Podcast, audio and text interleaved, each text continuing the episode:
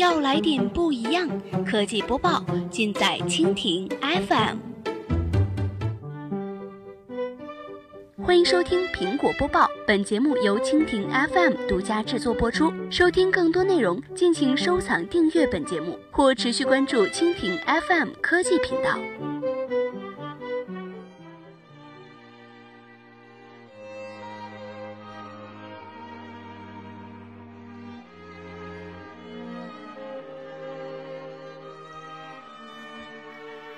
今天的苹果播报，我们一起来关注一下：苹果否认将关闭 iTunes 音乐下载服务。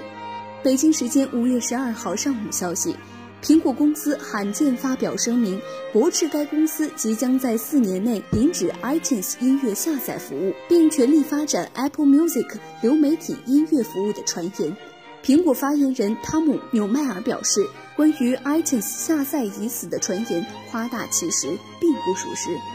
当天早些时候，Digital Music News 援引知情人士的话称，iTunes 音乐下载服务的关闭只是时间问题。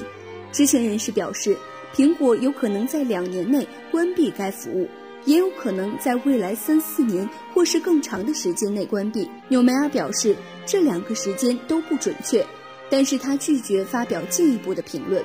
苹果凭借 iTunes 和 Apple 推动了数字音乐的普及，并在此后多年不断的从中获利。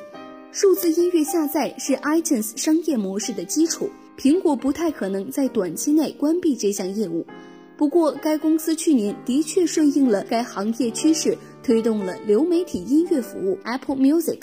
虽然说这项服务发展迅速，但是音乐下载服务仍是苹果的一项重要业务。